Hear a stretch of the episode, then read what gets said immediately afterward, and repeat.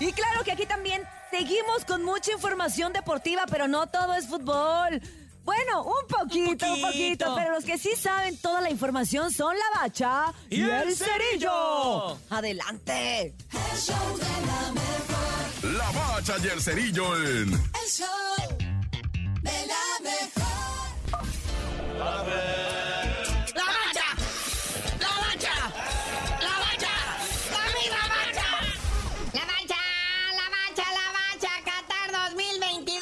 convertido en una cajita de sorpresas.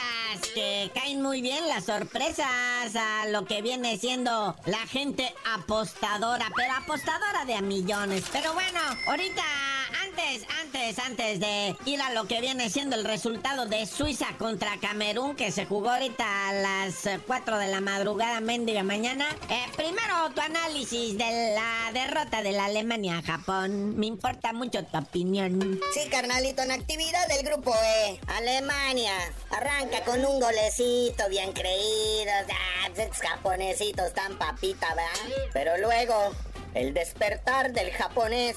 Dos chuladas de goles y el segundo mejor que el primero. Le dan el triunfo a los nipones. 2-1 sobre Alemania. Repitiendo aquella dosis ¿verdad? que les dio México en el Mundial pasado, también arrancando con derrota. Pero los japoneses, no, no, no, estaban felices, como si ya hubieran ganado la copa. Es más, se pueden regresar ya a Japón y ya como, como héroes. Y luego la banda, ¿verdad? Los aficionados, los hinchas japoneses, terminandito el partido, recogen toda su basura, papá. Y la depositan en su lugar. Y ahora sí, antes de pasar inmediatamente con lo que viene siendo el Uruguay, Corea del Sur, que está de aquellotas, platícanos por favor, manito, tu opinión, tu guía, tu luz. Ilumínanos con el España-Costa Rica. ¿Qué se siente ser Costa Rica ahorita? No, bueno. Así es, continuando con la actividad del grupo E, España nomás le metió siete goles a Costa Rica. Ay, con CACAF, ¿qué te está pasando?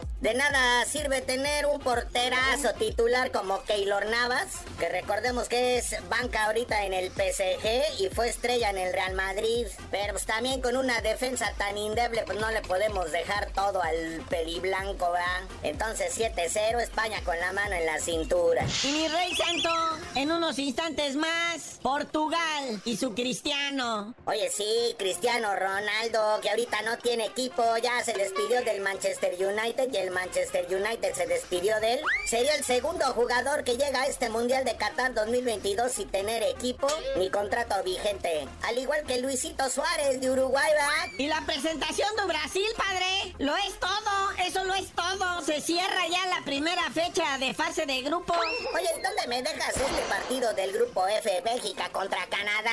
Con CACAF todavía salvando la honra por la zona ahora los canadienses que vinieron a perder 1-0 contra Bélgica. Y eso que Bélgica no traía a Lukaku, estaba ahí en las gradas, creo que para el último partido chance ya se integra el equipo A. Pero bueno, pues ya vámonos, carnalito, porque esta jornada 1 de este mundial está por llegar a su fin hoy. Mañana viernes ya arranca la segunda vuelta. A ver cómo nos va. Pero tú por lo pronto no sabías de decir por qué te dicen el cerillo. Ay, no, ahorita no, estoy de unos nervios que ni te digo. Ya pasando el Argentina-México, les digo.